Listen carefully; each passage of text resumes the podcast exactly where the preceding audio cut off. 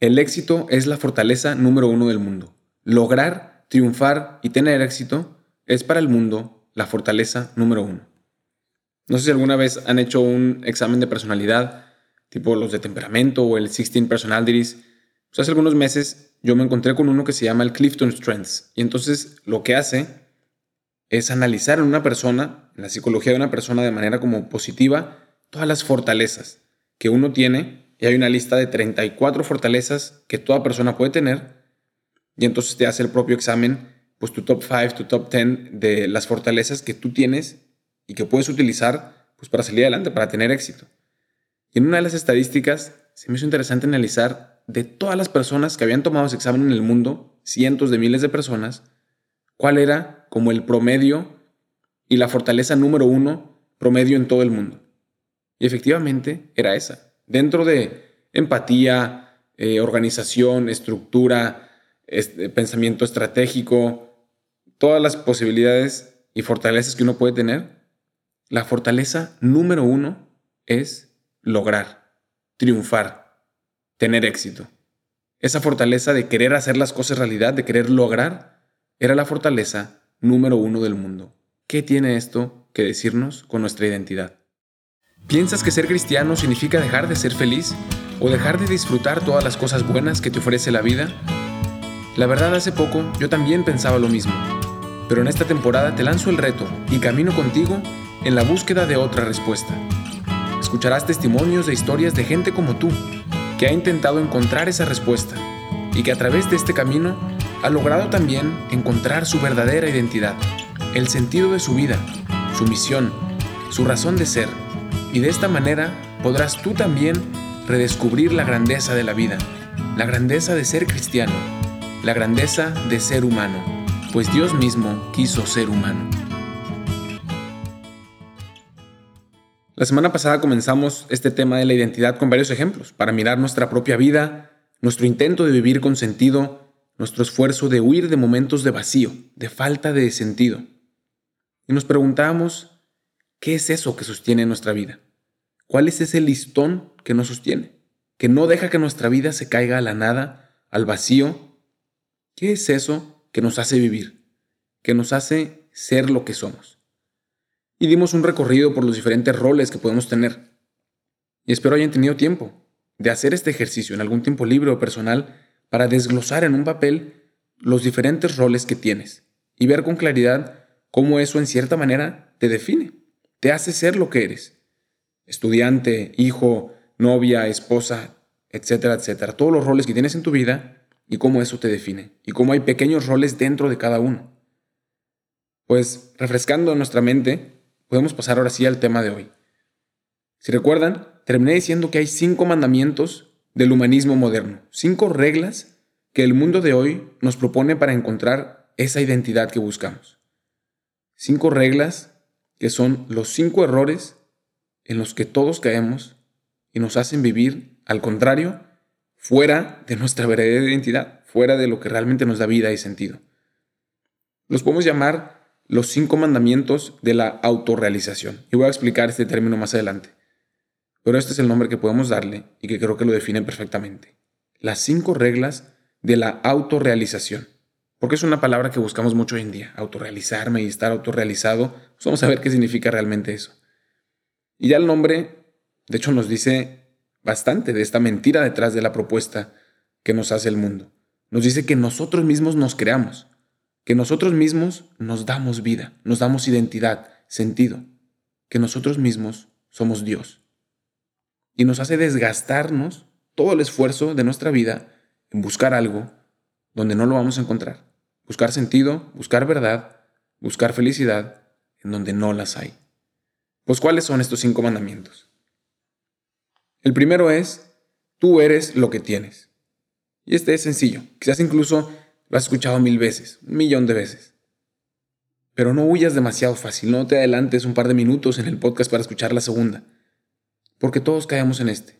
Y hacer el ejercicio nos ayudará a seguir con los demás, que vamos a ir viendo más adelante y a más profundidad.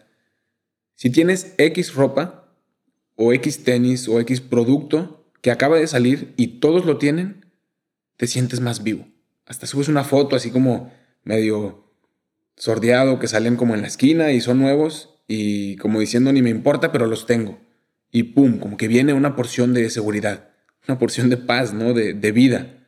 Estoy dentro. Soy más porque tengo. Esa es la regla. Si tienes más, eres más. Y si no tienes, y si no enseñas que tienes, eres menos. O no eres. Y sabes que ahí en el fondo es un factor en esta pregunta. ¿Qué es lo que sostiene mi vida? Es un mandamiento de autorrealización. Porque si yo puedo adquirir lo que quiero y el tener me da identidad, entonces yo puedo darme identidad. Si tener me da vida y sentido y yo puedo tener lo que quiera, entonces yo mismo me puedo dar vida y no necesito a Dios. Pero ¿qué pasa si veo que no puedo? Pues ya veremos, pero por ahora pasemos de este primer mandamiento. Si eres lo que tienes y no tienes lo que quieres, entonces no eres nada, no tienes vida, no tienes sentido y pierdes tu identidad. Y por eso sientes ese vacío que buscas constantemente en otro lugar. Segundo mandamiento, tú eres lo que haces. Y este va a un pequeño nivel más profundo, pero aún bastante externo y visible.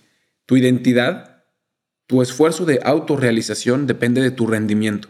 Es decir, como ya dijimos, de lo que haces, de lo que logras. Como ya habíamos dicho en la introducción, en el mundo de hoy tenemos que lograr, tenemos que producir, vender, ganar para permanecer vivo, para hacer algo o para ser alguien. Y este va de regreso al ejemplo del vaso de cristal en el episodio pasado. Si logro algo, pongo una piedrita y soy más. Tengo vida, tengo seguridad, pero si no logro algo, soy menos. Y tengo que sacar una piedrita y me siento más vacío. Sabes que está ahí, un poco más escondido, un poco más profundo que el primero, pero está presente en tu vida. ¿Qué buscas hacer, lograr, triunfar para ser más?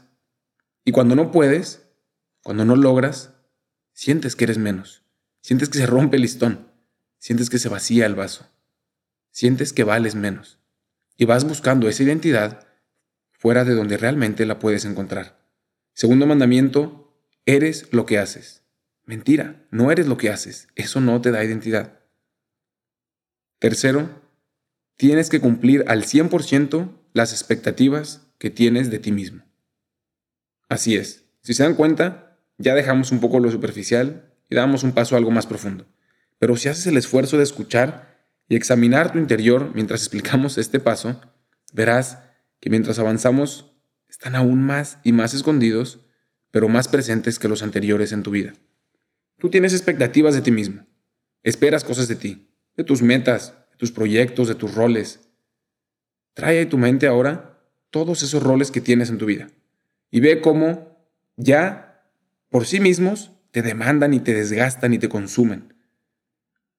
Ahora, si seguimos este mandamiento, vivimos pensando que si cumplo al 100% esa expectativa que tengo de mí mismo, entonces soy, entonces vivo, entonces valgo la pena y tengo sentido.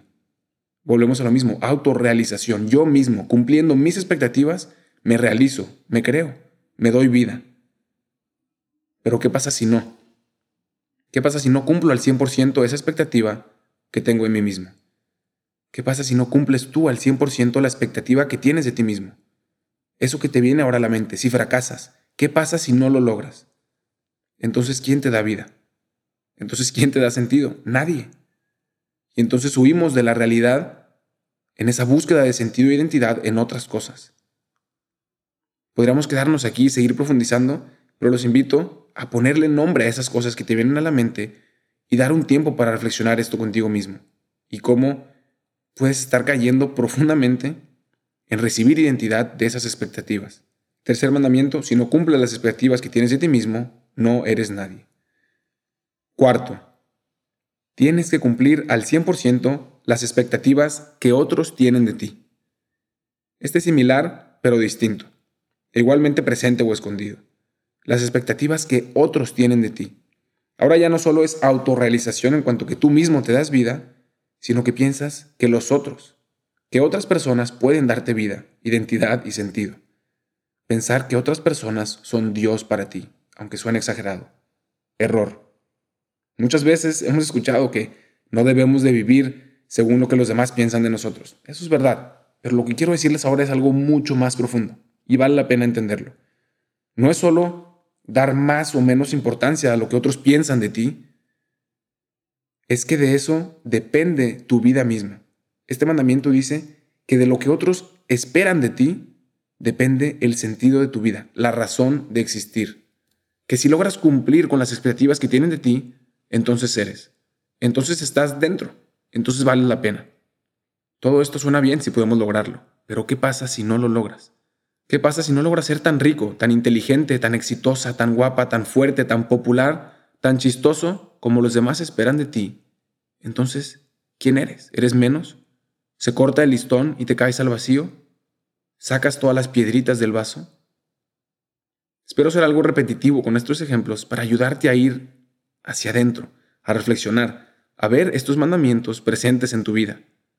Pues verlos, identificarlos y aceptarlos va a ser la clave para el camino que iremos siguiendo en los siguientes episodios en la búsqueda de esta respuesta, de la verdadera fuente de vida.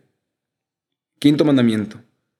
Los demás tienen que cumplir al 100% las expectativas que tú tienes de ellos.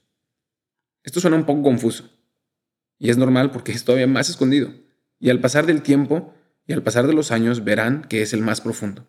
Los demás tienen que cumplir al 100% las expectativas que tú tienes de ellos. Este es igual, ya no de autorrealización en cuanto que tú mismo te das vida, sino poner ese poder y esa responsabilidad en otros y cargar a otros con la responsabilidad de darte vida, de ser Dios para ti. Poner tu identidad en otros. Poner el listón que sostiene tu vida en otra persona y exigir de ellos que sean como esperas que sean para seguir vivo. Un ejemplo. Dirán que es lejano, cercano, exagerado real, pero es un buen ejemplo para ayudarnos a entender este tema. Un esposo se casa con una hermosa, inteligente y alegre mujer. ¡Qué maravilla! Eso es buenísimo. Pero ¿qué pasa si él sigue este mandamiento y espera que su mujer sea la más guapa, la más inteligente y la más alegre para él recibir esa identidad y estar tranquilo consigo mismo? Resulta que sí lo es. Y entonces está feliz, se siente orgulloso, tiene vida, tiene sentido. Pero ¿qué pasa si se enferma, mental o físicamente, o simplemente al pasar del tiempo? El contrato y las expectativas no cambian, pero de pronto está más gorda, es enojona y no hace nada más que molestar. Y yo tengo que dedicarle mi tiempo y ella no puede aportar nada a la relación. Ya no es el esposo de la bella durmiente. Y se enoja con ella y se frustra, pues ella no cumple lo que él espera de ella. ¿Y entonces qué hace? La vida del esposo se cae, pero se cae profundamente, pues su identidad venía de su esposa, o más bien de las expectativas que él tenía de su esposa, y entonces su vida se cae. Y va en búsqueda de alguien más que sí cumpla esas expectativas. Por otro lado, una esposa que se casa con su príncipe azul, guapo, fuerte y exitoso, el mejor vendedor de coches que vende cientos de miles al año. Seamos un poco más realistas con este ejemplo. Digamos que ni se enferma no le pasa nada, sino que sigue guapo y fuerte y alegre, pero le empieza a ir mal en el trabajo. Y no vende como pensaba. Al pasar de los años vende menos y menos y la competencia se lo está comiendo. Pero la esposa era feliz con su esposo millonario y exitoso, y si eso de pronto desaparece, se siente que su vida se cae, que sus amigas se caen, que su cuenta de Instagram se cae, que su identidad se cae porque estaba basada en las expectativas que tenía de su esposo. Puede matar a su esposo con la presión de cumplir esas expectativas y morir también ella misma y romperse en la búsqueda de vida y de identidad en otro lugar, pues él ya no le da identidad. Y es obvio, pues ni él ni ella se dan identidad a sí mismos. Ni él, ni ella, ni nadie te da identidad. Nadie tiene que cumplir con tus expectativas para ser alguien, ni para que tú seas alguien o valgas más.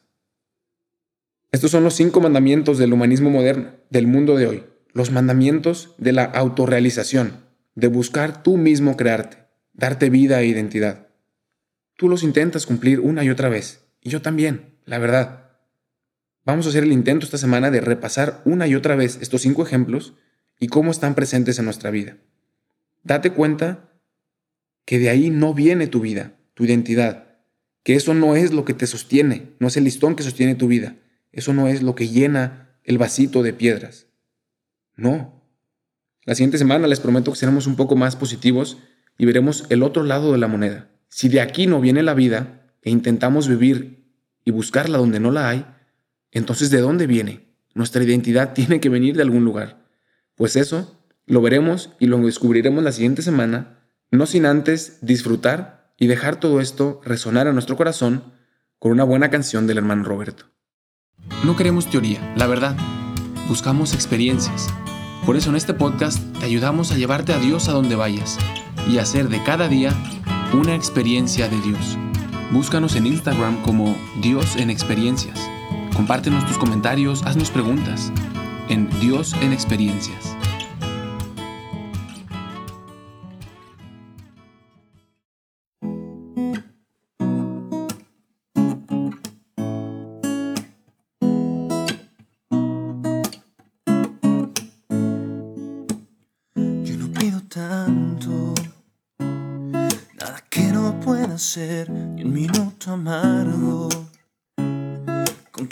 Quiera creer algo de luz este desconcierto. Párame tú que al pedir me pierdo. Y luego ya no vuelo bien. Dejaré mi puerta bien abierta. Para cuando quieras volver Cuídate que el frío siempre acierta. Si alguno marcha bien, para ti encontraré una nave espacial que nos lleve lejos, donde no existan miedos ni soledad. Toma mi presente mi futuro incierto y que el mundo nos recuerde por soñar despiertos, que navegue siempre hacia mar abierto y si alguna vez te pierdes solo mira adentro.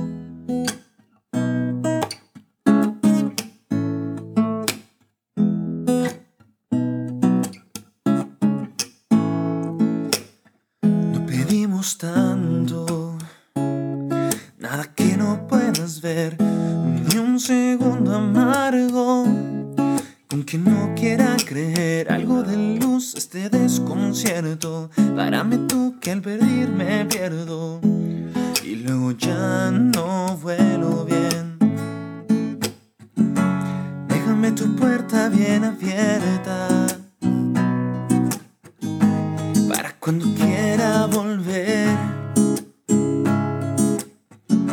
Cuídame que el frío siempre acierta y si alguno marcha bien, solo te buscaré.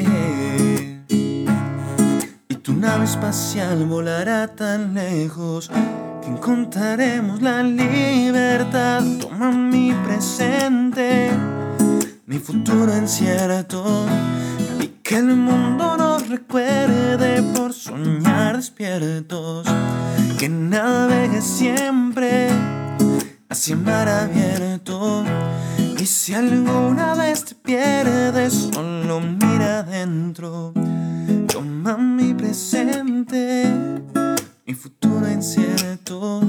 Y que el mundo nos recuerde por soñar despiertos. Que navegue siempre hacia mar abierto. Y si alguna vez te pierdes, solo mira adentro.